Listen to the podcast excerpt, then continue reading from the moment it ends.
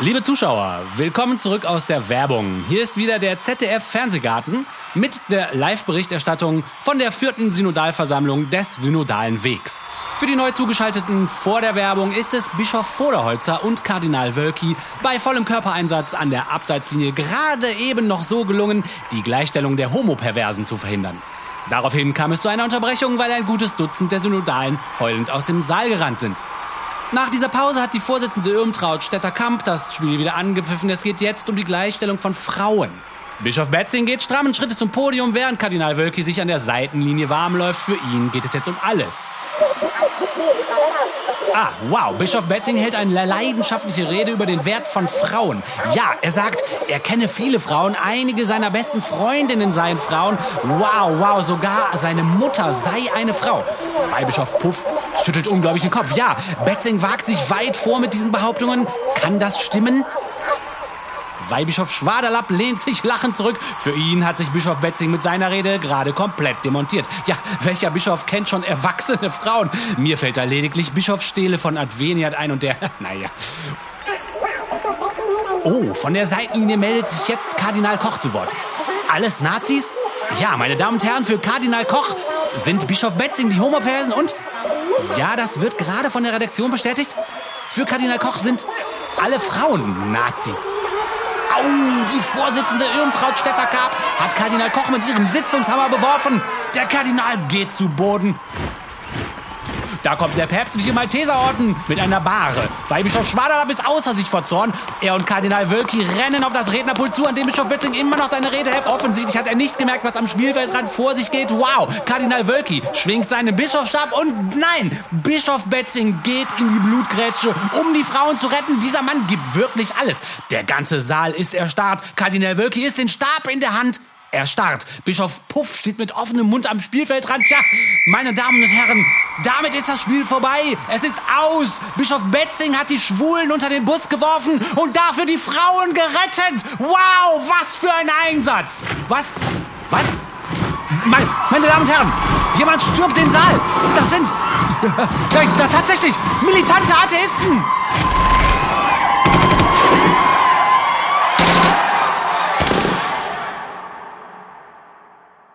Fettnix. Wir übertragen alle Sitzungen des Synodalen Wegs live und in Farbe. Fettnix, der weltbeste Streaming-Service.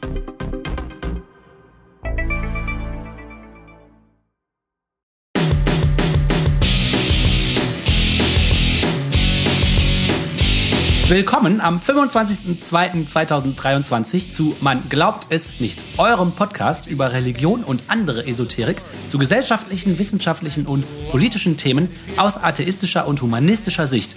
Wenn ihr uns helfen mögt, erzählt eurem Umfeld von uns und gebt uns fünf oder mehr Sterne und setzt Likes überall, wo ihr uns zuguckt oder zuhört. Das bringt unsere Sache voran. Vielen Dank. Schön auch, dass ihr uns zuhört und ich sage Hallo Martina und Hallo Oliver. Hallo. Hallo Leute. Das, soll, das, soll, das soll ich nie mehr sagen. Ne? Ähm, ähm, Hallo. Äh, Hallihallöchen. Ja. Genau, das ist super. Hallihallöchen. Ich habe euch heute ein Thema mitgebracht, ähm, was mich schon ein bisschen länger beschäftigt. Und jetzt habe ich mal versucht, das so ein bisschen ordentlich so einen roten Faden da reinzubringen. Und zwar habe ich beobachtet, dass viele von den Leuten, die so atheistischen Bewegungen und Organisationen angehören, ähm, immer wieder sagen, so, also klar, wir kritisieren die Institution Kirche, ne, aber wir würden ja nie, wir haben natürlich gar nichts dagegen, wenn die Leute privat zu Hause ihren Glauben leben, da sollen die immer machen, was sie wollen. Äh, ich weiß nicht, habt, habt, kennt ihr das auch, dass so Leute vom von der Giordano Bruno Stiftung oder wie das alles heißt, das öfter sagen? Ja, das kenne ich nicht, ähm, muss ich zugeben, aber ich bin da auch nicht so äh, so aktiv in diesen Kreisen, aber das das Argument, man möge den Leuten doch ihren harmlosen Glauben lassen, habe ich natürlich schon oft genug gehört, ja.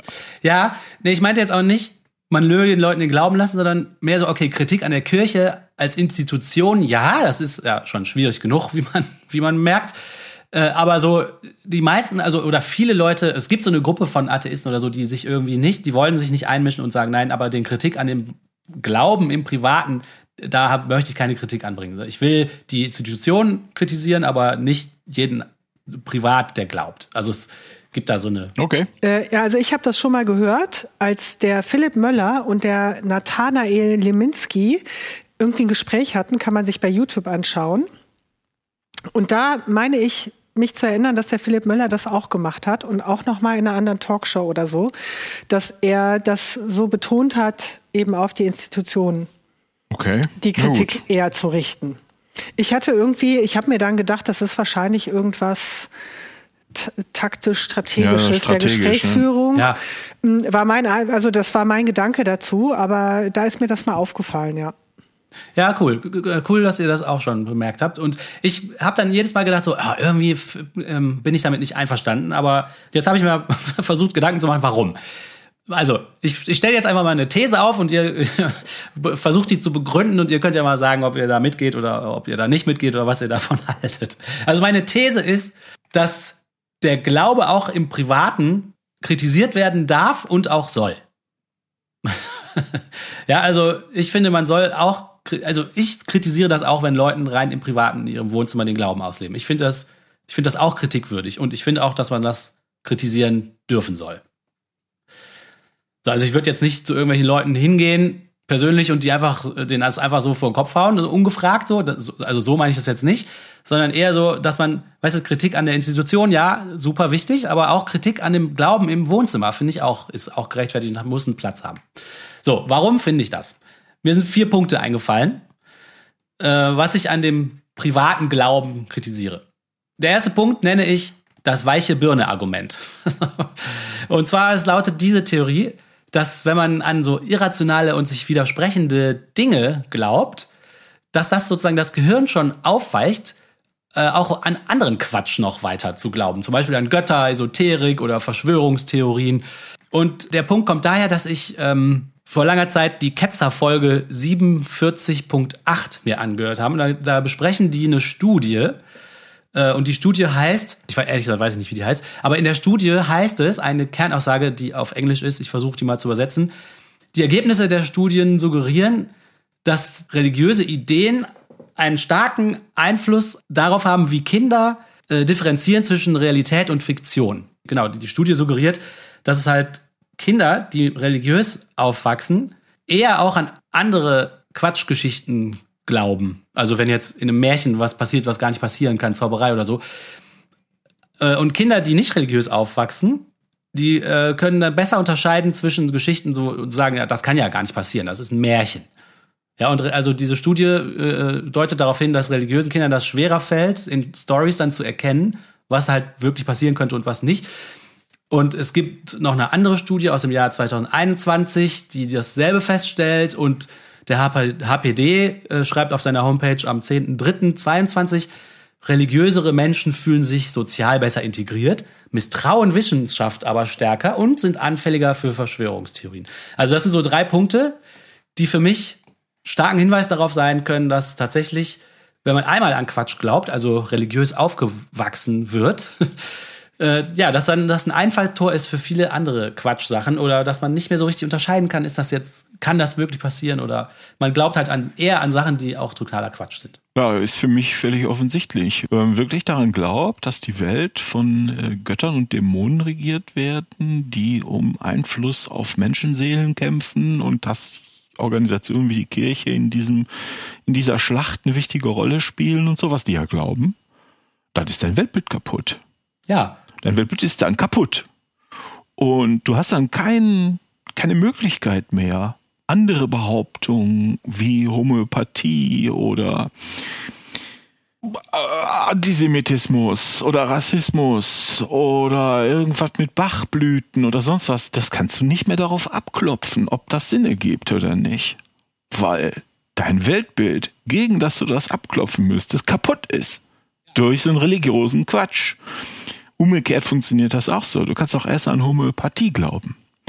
Also an, nicht an deren Existenz, sondern daran, dass sie wirkt wie versprochen. Wenn die Homöopathie wirkt wie versprochen, dann ist alles anders, als wir denken. Dann ist, äh, ja. ne, Chemie, Biologie, Physik, Physik, ist ganz anders. Die Medizin funktioniert nicht. Du musst alles von ganz auf, alles ist ganz anders. Alles ist ganz anders, als wir denken. Wenn du davon ausgehst, dann ist dein Weltbild kaputt. Ja, Und wenn dann jemand kommt und erzählt dir einen von Engeln, dann sagst du, ja, das passt in mein Weltbild. Tut es dann auch, weil es kaputt ist. genau. Und das ist ja der Grund, warum privater, warum ich privat, also ist auch für mich einer der Gründe, warum ich privaten Glauben in Anführungsstrichen für so gefährlich finde. Ja. Du denkst, du bist, du bist mit geschlossenen Augen in einem Zimmer und du denkst, du bist in deiner Küche, aber eigentlich bist du auf deinem Klo. Und nichts passt zusammen. Dein Weltbild ist kaputt. Du, nichts passt zusammen. Du stolperst über Sachen, du rennst dagegen. Äh, das kann gar nicht funktionieren. Genau, und aber ab und zu findest du den Wasserhahn und sagst, guck, ist doch die Küche. das ist der Beweis. ich habe den Wasserhahn. Ja, den schenke ich dir. Den schenke ich dir. Also ich finde auch, wenn man schon als Kind gelehrt bekommt, was in der Bibel drin steht, dass es, dass es wirklich so passiert und du akzeptierst das wirklich so, dann äh, ja, wie soll man dann noch entscheiden, was also was plausibel ist und was nicht? Ne? Also interessant finde ich hier an der Stelle nochmal, wie, also, äh, wie das funktioniert. Also was die vermuten, wie das zusammenhängt. Weil äh, wir haben ja irgendwann auch mal in einem Segment, weiß nicht mehr welches, äh, gesprochen über das Buch Fake Facts von der Katharina Nokun und der Pia Lamberti, wie Verschwörungstheorien unser Denken bestimmen. Und die haben ja Studien zitiert, in denen ja was Ähnliches gesagt wird, aber dass eine bestimmte Persönlichkeitsstruktur oder ein bestimmter Charakter äh, das eben begünstigt, dass man an Verschwörungstheorien, äh, Religion und so weiter glaubt. Also dass das irgendwie auch eine Charakter oder Charakter weiß ich nicht, Persönlichkeitsstrukturfrage ist. Also dass manche Ah. Leute da einfach anfälliger für sind und das gar nicht unbedingt dieses, also, oder das würde mich mal interessieren, ob man, wenn man jetzt Kinder, ne, das wäre jetzt ja eben die Theorie, wenn man Kinder schon in diesem Glauben, also mit diesem Glauben indoktriniert, dass das dann eine Auswirkung hat, Ja, dass die eben auch anderen Quatsch glauben, oder ob das irgendwie eine Veranlagung ist und man dann eher geneigt ist, weil es gibt ja viele, so wie mich, aber auch viele Freunde von mir, die sind katholisch aufgewachsen und die glauben da aber jetzt nicht mehr dran. ja, verstehe. So, oder waren immer schon mal skeptischer, obwohl die Eltern, obwohl das nicht von den Eltern kam. Also wie, ähm, welche Faktoren kommen dann dann noch dazu, ne? Ja, okay. Es ist, glaube ich, so ein bisschen komplizierter. Ja, interessant. Also die, die ersten beiden Studien, die ich genannt habe, da kann ich auch den Link in die Unterlinks da Bums da Bar für euch posten, damit ihr das euch angucken könnt. Da geht es tatsächlich um die Frage, ob religiöse Erziehung das begünstigt, dass man hinterher mehr an Quatsch glaubt. Und diese beiden Studien, das sind natürlich jetzt nur zwei Studien, aber die suggerieren tatsächlich, dass es diesen Zusammenhang gibt. Aber okay, also irgendwie sind wir uns einig, äh, das weiche Birne-Argument. Ganz von der Hand zu weisen ist es vielleicht nicht. Ne? So, dann, ich komme mal einem zweiten Argument, was ich mir rausgearbeitet habe. Ich nenne es die Tabuzone und warum sie nicht gut ist. Und zwar ähm, ist es ja so, dass wenn man, wenn man diesen Glauben hat, ja, dann, dann hat man irgendeinen Abschnitt in seinem Kopf oder Behauptungen in seinem Kopf, über die man sich weigert, mit anderen zu diskutieren, ne? und die man nicht mehr in Frage stellt äh, und die man, wo man sich auch weigert, dass man die anderen gegenüber begründen muss, ja. Also du sagst halt an irgendeiner Stelle sagt er, nee, das glaube ich aber halt, ne? Also Gott gibt es Ja. oder Jesus gab's oder äh, Gott ist Liebe, was weiß ich, was deine Religion ist, aber irgendwo gibt es da einen Abschnitt in deinem Kopf, diese, ich nenne das jetzt einfach mal Tabuzone oder No-Go-Zone, wo man einfach nicht mehr bereit ist, dass andere das in Frage stellen, dass man das selber in Frage stellt oder dass man das irgendwie noch begründen muss oder so. Ja, also das ist dann irgendwie so eine unantastbare, unanfechtbare Tabuzone, die man sich in seinem Kopf irgendwo schafft. Ja, dafür ist ein anderer Begriff ist dafür ist heilig. Ja, genau. Nenn es, nenn es oder oder Dogmen oder nenn das es, ist heilig. Das darf man nicht hinterfragen. ja. Ja, genau. Ja, also man ist dann so ein kleiner Diktator eigentlich und, und diktiert den anderen, okay, diese Sachen, die diskutiere ich einfach nicht mehr mit dir. Die, die, die stellst du bitte auch nicht mehr in Frage und wenn ja, dann gehe ich weg. so, und warum ist das schlecht? Ja, okay, das ist natürlich einfach einzusehen. Das verhindert zum Beispiel, dass man irgendwie in diesem Bereich weitere Erkenntnisse gewinnen kann, ne? weil du bist einfach nicht mehr bereit, das zu überdenken oder das in Frage zu stellen. Das verhindert außerdem, dass man sein eigenes Modell von der Welt irgendwie verbessern kann in diesen Fragen, weil du bist ja nicht mehr bereit, darüber zu diskutieren, selbst mit dir selber nicht, ne? Das verhindert auch, dass man in Dialog mit anderen seinen Standpunkt überprüfen kann. Also wenn man jetzt zum Beispiel, wenn wir zum Beispiel miteinander diskutieren, dann überlege ich mir ja hinterher schon, hm, haben meine eigenen Argumente überhaupt standgehalten? Und wenn ich dann feststelle, so, ah, Mist, äh, also, weißt du, dann versucht man ja immer dadurch auch zu lernen, dass man seine eigene Meinung vertritt. Aber wenn man jetzt im Dialog gar nicht mehr reingeht über diese Sachen, dann kann man ja seinen eigenen Standpunkt auch gar nicht mehr überprüfen. Ne? Ja, also das würden die aber als Schwäche sehen, dass du deine, dass du deine Meinung an den Fakten äh, prüfst, gegen die Fakten prüfst und im Zweifelsfall anpa anpasst. Das würden die als Schwäche sehen, nicht als Stärke. Für uns ist das eine Stärke, Ja, weil so ja. unser Weltverständnis sich immer mehr, hoffentlich, immer mehr der tatsächlich existierenden Welt annähert. Ja, das wäre das Ziel. Das ne? ist, Mhm. genau, das ist unser Ziel. Deren Ziel ist das aber nicht. Deren Ziel ist ja, sich von der Welt zu isolieren. Ja, genau. Also ihr Weltverständnis von der Welt zu isolieren. genau. Die Tabuzone, ja? Das, ist die, das nenne ich einfach mal Tabu. Sehr so. guter Punkt. so, diese Tabuzone, also die hindert das, verhindert, dass andere sich mit dir austauschen können. Und deshalb finde ich nämlich, dass es letztendlich sogar irgendwie auch die Demokratie verhindert. Weil was ist Demokratie? Durch einen Diskurs zu Entscheidungen kommen und durch eine vernunftgeleitete Debatte Argumente, echte Argumente austauschen und zu sehen, was funktioniert besser. Experimente zu machen und zu sagen, aha, das funktioniert nicht, das funktioniert doch. Und wenn man so Tabuzonen einrichtet, verhindert man eigentlich diesen demokratischen Prozess, finde ich. Ja, also, Oh, so weit würde ich jetzt nicht gehen. Äh, ja, okay. Aber ich finde, das hat das Potenzial. Ich finde ob da jetzt der demokratische Prozess in Frage gestellt ist, ich weiß nicht, Ma- Ma- Martina schüttelt heftig den Kopf. Nö. nee, weiß ich nicht. Finde ich jetzt äh, schwierig zu beurteilen. Also wenn das in, also jetzt für bestimmte politische Fragen, bei denen Politiker dann eben auch einer Religion angehören, finde ich das durchaus sch schwierig, dass die dann eben auch unvernünftige Schlussfolgerungen treffen. Aber ich weiß nicht, ob das genau jetzt dieser Punkt ist.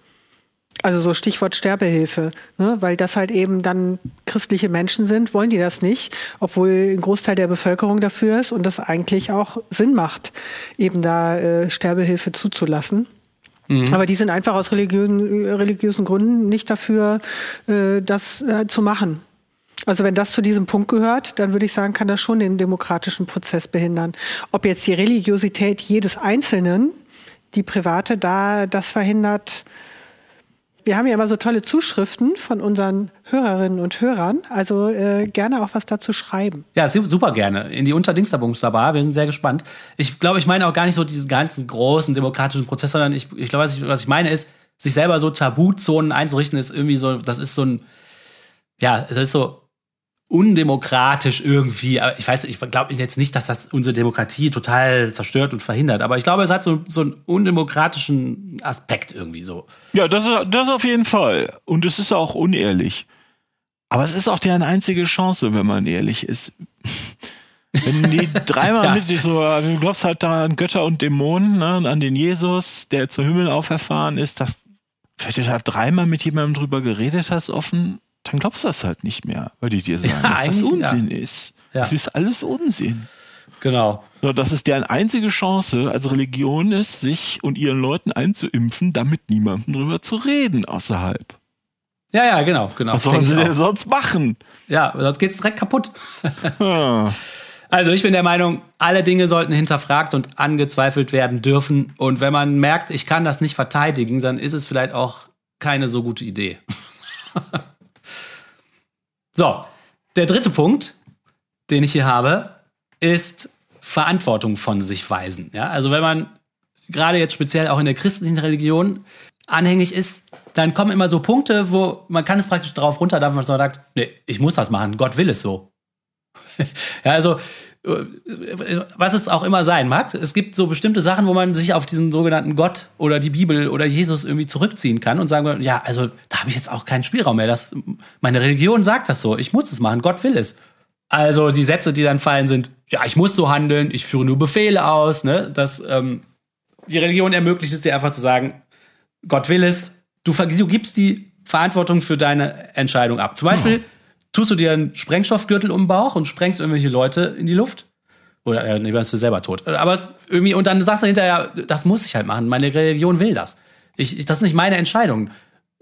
Du gibst die Verantwortung für dein Handeln an der Tür ab und sagst, das, Gott will es. Ja, oder du behandelst Juden schlechter oder Ja, Lesben Schwule, oder äh, islamische Leute, was auch immer. Klar. Genau. Das heißt, Ja, Gott will es. irgendwie ist das der Luxus zu sagen, nee, also kann ich jetzt nichts dafür. Du musst irgendwie super bequem, ne? Du, für gewisse Sachen, die du machst, bist du dann selber nicht mehr verantwortlich. Du hast die Verantwortung einfach von dir gewiesen. Ja, was sie machen ist, sie äh, schieben die Verantwortung, die hieven die ins Transzendente. Genau. Und jetzt kommt ein Argument von der Demokratie äh, wieder ins Spiel. Denn in der Demokratie ähm, haben alle Entscheidungsträger Verantwortung. Mit Entscheidungskompetenz kommt Verantwortung. Ne, ein Beamter ist dem Staatssekretär verantwortlich für das, was er macht. Der Staatssekretär ist der Ministerin verantwortlich. Die Ministerin ist der Kanzlerin verantwortlich und die Kanzlerin im Bundestag und der Bundestag uns. Ja, genau. Und es gibt also eine Kette von Verantwortung, dass man die Leute im Zweifelsfall am Kragen packen kann, wenn sie unglaublichen Unsinn machen. Und die äh, religiösen Leute sagen, das ist bei uns aber anders. Wir, unsere Verantwortung ist nur der Gottheit gegenüber und die sagt halt nichts. Genau, du kannst behaupten, was Ganz genau. alles Mögliche das, sagt. ne? das ist für, das ist meines Erachtens ist das ein wichtiger Punkt. Die hieven die Verantwortung ins Transzendente rein und damit ist es jeder Form der mh, Rechtfertigung einfach entzogen. ja, genau, genau. Du kannst das, also deshalb gibt es ja auch Leute, die sagen, diese Kirchenleute haben überhaupt keine Moral, weil sie eben nicht über Verantwortung nachdenken, ihres Handelns, über die Konsequenzen ihres Handelns, sondern sagen immer, nein, die Gottheit sagt, ich muss das so. Genau, das finde ich nämlich auch. Ich muss die umbringen. Ich musste die umbringen. Das ist moralisch höchst fragwürdig, einfach zu sagen, nee, also das ist nicht meine Entscheidung. Und äh, dabei sagen die ja immer, ah, ohne Christentum, ohne Religion keine Moral. Ne? Und ich finde, es ist eigentlich genau umgekehrt. ja, so, diese oben drei genannten Punkte führen dann zu meinem vierten und letzten Punkt, der eigentlich so eine Zusammenfassung oder sowas daraus ist. Und zwar die gesellschaftliche Relevanz des privaten Luxus Glaube. Ja, also die Gesellschaft oder die Welt oder alle Länder oder Europa oder was haben halt wir haben halt Probleme wie zum Beispiel Klimawandel, Überbevölkerung, die Ernährung, gleiche Rechte für alle und so weiter. Und ich bin der Meinung, dass man das nur lösen kann oder verbessern kann, all diese Probleme, wenn man irgendwie effizient darüber nachdenkt, systematisch Fakten sammelt, daran forscht, das bestmögliche Modell der Welt verwendet, was es gerade gibt, die Logik beachtet und sich Widersprechendes zum Anlass nimmt, das aktuelle Modell der Welt zu verändern und zu verbessern. Ja, und wenn es jemandem gestattet ist, sich wie ein trotziges Kind hinzusetzen und den Diskurs abzubrechen, wo er will, dann kommt halt niemand mehr weiter. Und deswegen bin ich der Meinung, der Meinung, dass es dieses reine Glauben nur im Privaten eigentlich gar nicht gibt, weil das halt Auswirkungen auf die Gesellschaft hat. Ja, also der Glaube hat Einfluss auf Entscheidungen und Handlungsweisen der Menschen. Also zum Beispiel, wie die Martina auch gerade sagte, die Politiker oder Politikerinnen, so gesehen auch bei der Ehe für alle. Da stellt sich die Steinbach dahin und sagt, nein, wir wollen das aber nicht. Warum? Gott will es. So, so kommt halt niemand weiter. Genau. Und deswegen denke ich, privat gelebte, als indiskutabel angesehene Luxusattitüden vieler Einzelner stehen dann als insgesamt großes Phänomen dem Vorhaben, das Leben für möglichst viele Menschen möglichst gut zu machen, massiv im Weg. Ja, Amen. So. Ja, was du sagst, ist, dass politisches Handeln äh, entsteht aus, aus privaten Ansichten raus. Ja. Hm. Na, und wenn die privaten Ansichten schlecht sind, ist das politische Handeln vieler auch schlecht. Ja, stimmt. Das wäre auch mein Punkt, warum ich, äh, äh, warum ich nicht der Ansicht bin, dass man privaten, harmlosen Glauben nicht kritisieren darf. Die Leute können von mir aus glauben, was sie wollen. Ich werde nicht versuchen, sie daran zu hindern. Aber wenn sie darüber reden wollen, dann reden wir auch darüber. Ja. Und dann sage ich nicht, ich respektiere es voll, sondern sage ich so, was? Äh, Erklär mir nochmal das mit den Göttern. Ja, ja, genau. Also, Aber da muss ich jetzt sagen, dass also bei den Vertretern der Giordano Bruno Stiftung, ich glaube, dass die das aber auch so sagen. So, das eine ist halt, so jeder kann ja glauben, was er möchte. Aber ich kritisiere das trotzdem. Ich glaube, dass sie den privaten Glauben durchaus damit einschließen. Also wenn jetzt Philipp Möller jemand gegenübertritt und sagt, ich bin äh, erzkatholisch und mache das und das und das und glaube das und das und das, der wird er dem schon sagen, ja, aber wie auch dem Nathanael damals, so, ja, aber also, hallo, das ist doch Quatsch. so, das sagt er halt schon. Aber es geht ja auch gerade in der Organisation immer darum, was kann man denn jetzt strukturell verändern? Und dann wäre ja eine Maßnahme, man muss das irgendwie verbieten. Nee. Also man muss, ja, aber das genau, das ist ja nicht das, was du willst. Das ist ja auch das, was gerade Oliver gesagt hat. So, da sollen die doch machen, was sie wollen. Irgendwie, erst wenn es diese Auswirkungen hat, wird es halt problematisch. Und dann muss man ja ganz pragmatisch drüber nachdenken, wo kann man dann ansetzen, um auch das wirklich in Verbote oder Veränderungen halt um, also umzusetzen. Wie mit den Kitas, ne? Oder eben mit einer Querfinanzierung durch die Steuern und so weiter. Also genau, verbieten will ich das natürlich auch nicht, ne? Aber ähm, Kritik daran muss geübt Ja, aber das werden. ist ja das, was die Leute denken, was du möchtest. ja, Das genau, ist ja das, deshalb sagen die da ja immer wieder, ich möchte das natürlich nicht einschränken. So, da muss man einen Unterschied machen zwischen, will ich das Einzelnen verbieten oder argumentiere ich dagegen, wenn mir das auf den Schirm kommt, wenn mir das jemand entgegenhält. Ja, genau, ja. Also irgendwer hat mal gesagt, habe ich schon vor, vor vielen Jahren gehört, ich weiß echt nicht mehr wer, dass äh, die Person ging davon aus, dass wenn die, äh, der, der gesellschaftliche Fortschritt so weitergeht wie jetzt, dass äh, sowas wie Religiosität in 100 Jahren im Rückblick als so eine Art merkwürdige Geisteskrankheit angesehen werden wird. Ja. So, da, da wie zum Beispiel auch Fleisch essen, Mhm. was dann auch kein Mensch mehr versteht. So, das glaube ich schon, dass wenn Sachen, wenn es gut geht, dass das so wird. Aber so können wir das jetzt natürlich nicht, nicht sehen. Nee, nee, genau. Und warum mir das so wichtig ist, dass die Kritik erlaubt sein darf, ist halt, ich will niemanden verbieten, aber eine Diskussion darüber anzuregen, könnte ja in einem guten Fall dazu führen, dass Eltern zum Beispiel entscheiden, ihre Kinder eben nicht in so einen Religionsunterricht zu setzen. Ja, ist total wichtig. Ne? Also deswegen will ich, will ich diese Diskussion schon haben dürfen ähm, und nicht immer so vorsichtig sein und sagen, ja, den privaten Glauben, den darf man nicht äh, kritisieren. Ja, klar. Den darf man nicht verbieten, ne? aber kritisieren finde ich schon. Nee, und da muss man vielleicht dann ab und das wird ja, auch- die lügen ja auch. Ne? Deshalb muss man vielleicht auch ab und zu sagen, nein, wir wollen das nicht verbieten. Und nein, wir glauben auch nicht an den Teufel. Ja, Das muss man, glaube ich, ab und zu einfach immer mal wieder sagen, wenn man merkt, dass sowas, dass da sowas aufkommt. Äh, Es ist total albern. Aber nee, wir wollen das, nee, wir wollen das nicht verbieten. Nee, wir wollen das nicht verbieten. Aber inhaltlich, die Welt wäre besser, wenn weniger Leute religiös wären. Ich glaube, darum sind wir hier und machen, was Ja. wir machen. Ne? Ja, ja, genau. Ja, dann habe ich noch mir Gedanken gemacht, was da so für Einwände oft kommen. Ähm, und was ich oft höre, ist so, äh, also alles ist relativ, alles soll hinterfragbar sein. Das habe ich ja gerade behauptet, ne? dass man irgendwie alles kritisieren und alles hinterfragen soll, weil nur so verbessert sich das Modell unserer Welt und damit auch die Möglichkeiten, irgendwelche Lösungen zu finden. Aber gibt es nicht, sagen die Leute dann, gibt es nicht irgendwas, was feststeht und absolut ist? Gibt es gar keine absoluten Werte? Was ist denn mit Gut und Böse und der Moral? Und äh, da muss ich sagen, ja, aber das sind ja, was die Leute dann sagen. Ne? Ja, und, äh, das und, sagen die. und ich denke nur, okay, wer sagt denn das, dass es absolute Werte geben muss? Muss es absolute Werte geben? Ich, ich äh, bin mir nicht sicher. Also und äh, dann kommt natürlich als nächstes Argument die Menschenrechte. Die sind doch absolut. Das sagst doch selbst du als Atheist oder Humanist. Menschenrechte sind absolut und universell. Und ich finde, das wird ein bisschen komplizierter, aber meine Meinung zu den Menschenrechten ist, dass die so im Alltagsgebrauch von Tag für Tag natürlich nicht als verhandelbar gelten. Ne? Wenn man jetzt die Handlungen von Staaten oder Diktatoren oder so bewerten will, dann gelten die erstmal als nicht verhandelbar, damit man diese Messlatte dann daran anlegen kann, was die anderen so machen. Aber die Menschenrechte sind ja auch von Menschen geschaffen, in einem großen Plenum, durch viele Diskussionen gegangen, ja. Und die Details der Menschenrechte sind natürlich schwierig, ne, das zu finden und auch die Behauptung aufzustellen, die sind universell.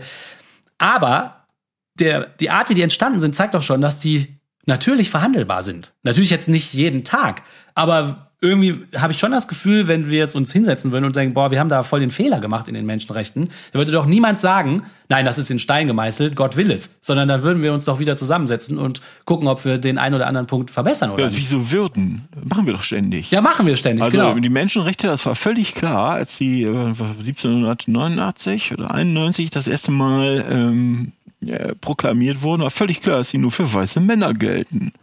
Ja, So, das würden wir heute sagen, wie doof ist das denn? Also Das allgemein gilt für alle, aber nur für Männer und sie müssen weiß sein. Und was auch immer, ne? Die richtige Perücke sie haben.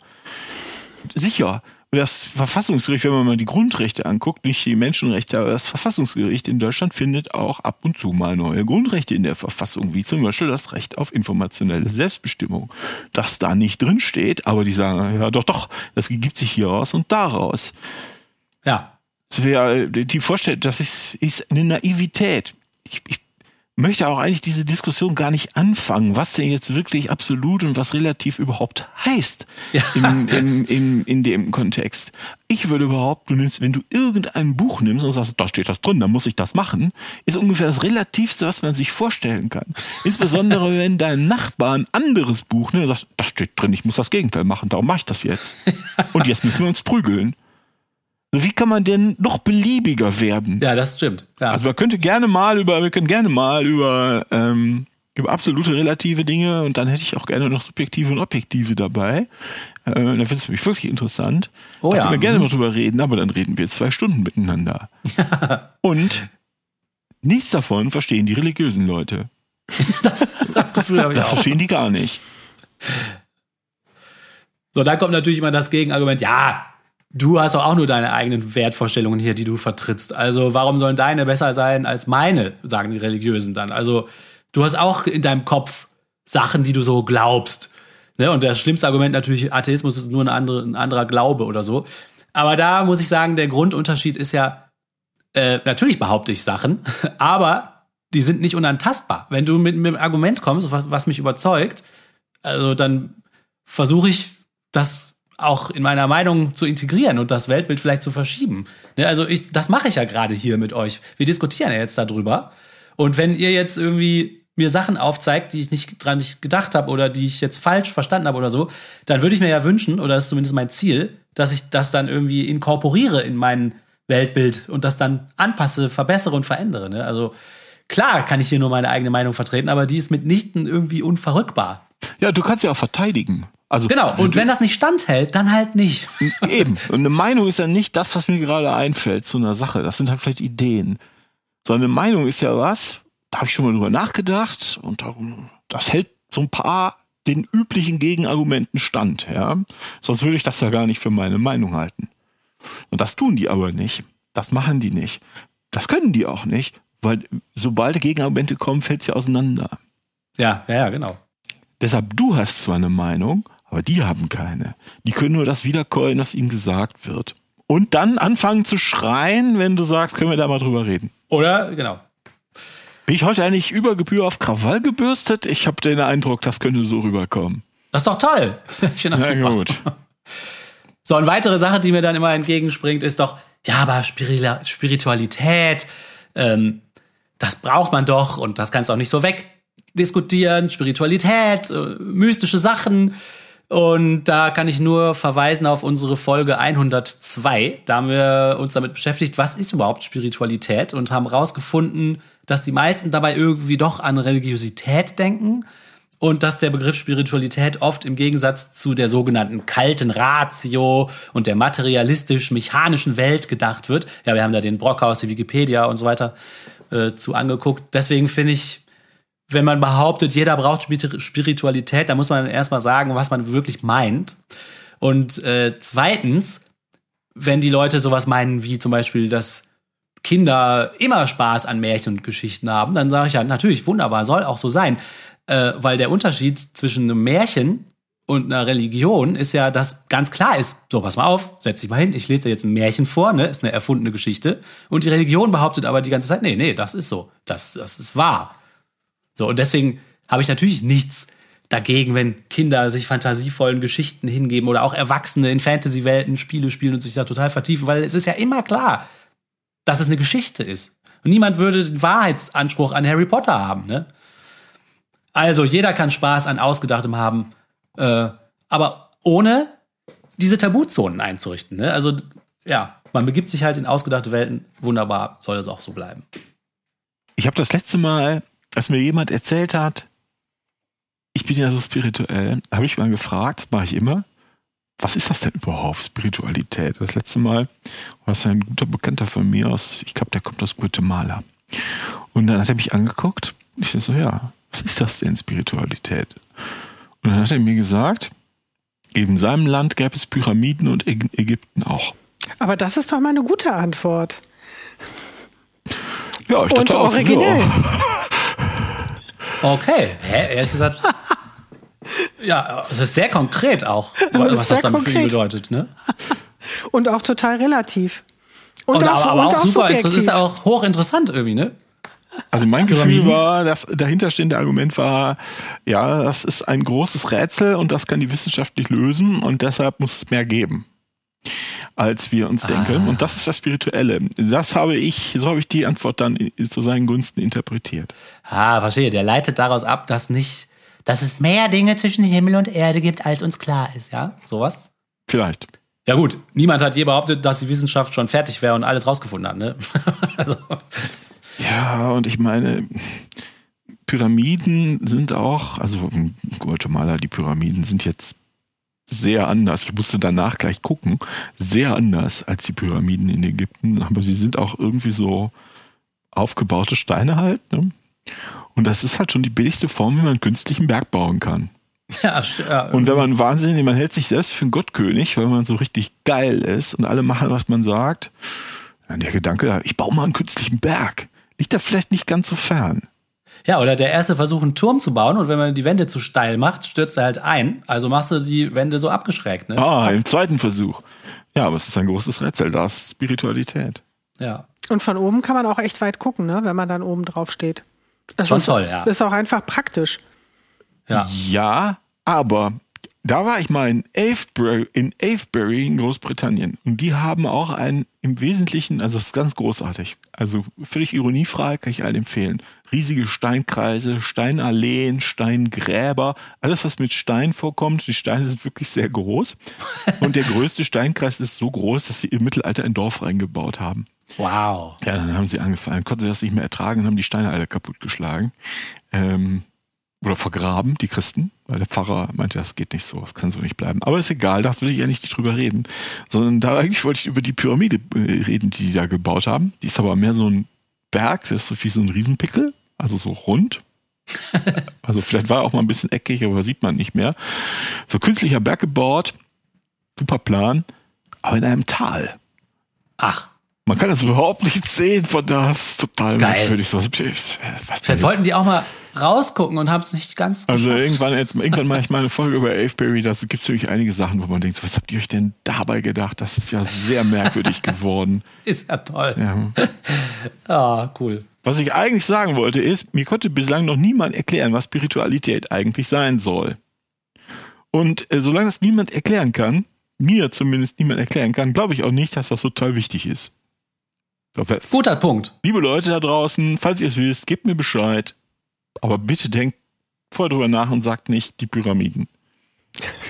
Ja. Wir haben, Aber ja das ist da ein guter einige, Punkt. ja, wir haben ja da einige Definitionen auseinandergenommen. Ich kann mich erinnern. Und das war ja immer sehr subjektiv und sehr mit Empfindungen verbunden und so. Also ich glaube, was wir damals auch besprochen haben und was so mein Eindruck ist, ist, dass man sich halt auch abgrenzen möchte von so einem kalten äh, Konsummenschen-Ding irgendwie, ne? So der Rationale, sondern man ist irgendwie in Natur verbunden und das ist so was Besonderes und Göttliches und es ist halt irgendwie äh, auch so eine, also so eine Strömung, die man da bedienen möchte, also sich auch abgrenzen möchte zu anderen Leuten. Ich glaube, nicht jeder, der Religion praktiziert, ist äh, so super spirituell und davon auch so ergriffen und so. Ja. Sondern der ist ja katholisch. Wir sind schon immer katholisch, sind wir immer noch katholisch. Gehen wir in die Kirche. So. Der ist doch nicht spirituell. Während irgendwelche Hansel, die eigentlich Atheisten sind, aber mal zum Yoga gehen und Baum umarmen, dann super spirituell sind. Ja. Also, so mein subjektives Empfinden. Aber was das genau ist, weiß, glaube ich, keiner. Aber in gewissen Kreisen ist es halt angesagt. Cool. Ja. Und die Pyramiden und die Pyramiden und die Ja, ja. Pyramiden. Mir kommt es auch so vor, die Spiritualität, dieser Begriff, der wird oft ins Feld geführt, um sich, um so einen Gegensatz aufzuspannen, ne, zwischen der kalten Ratio, der Wissenschaft, äh, dem materialistisch-mechanistischen Weltbild und alles ist kalt und schrecklich. Äh, Und auf der anderen Seite die warmen Emotionen Ja. und die Spiritualität und so. Kann mir Ich das mal jemand erklären, wo das eigentlich herkommt? Ja, genau, das, ich sehe, Weiß ich nicht. Dass Aber die Vorstellung, dass, dass die Welt irgendwie kalt und rational sei? ja, das haben die sich, das haben wir doch schon mal besprochen, dass die Ja, das Kirchen sich das unter den Nagel gerissen haben und Ja. irgendwie das deswegen in diesem äh, Feld angesiedelt ist. Und nicht mehr. Ja, genau. Bei, also irgendwie ist das so. Und aber da fällt mir gerade, bevor ich das vergesse, noch ein lustiger Schwank ein, wollte ich eigentlich schon vorher mit euch teilen. Also diese, diese Kritik an, sagen wir mal, diese Konsumkritik und Kapitalismuskritik, die ist ja auch, die ist ja absolut berechtigt. Jetzt so bei Kinderspielzeug gibt es ja, oder Kindererziehung, Waldorf und Montessori zum Beispiel. Ich wurde da letztens mit Montessori äh, konfrontiert. Ach du meine Güte. Ja, aber die haben wirklich tolles Spielzeug und tolle Ideen. Ja, und das ist so schade. Also das Spielzeug und die Ideen, die kann man da so rausnehmen, ganz hochwertige Sachen und wirklich sch schön, wo man noch mal ganz anders mitspielen kann für Kinder toll. Aber dann war ich in so einem Online-Shop, wo es halt so Montessori-mäßige Sachen gibt, normales Spielzeug, ne? Und dann kosmisches Spielzeug.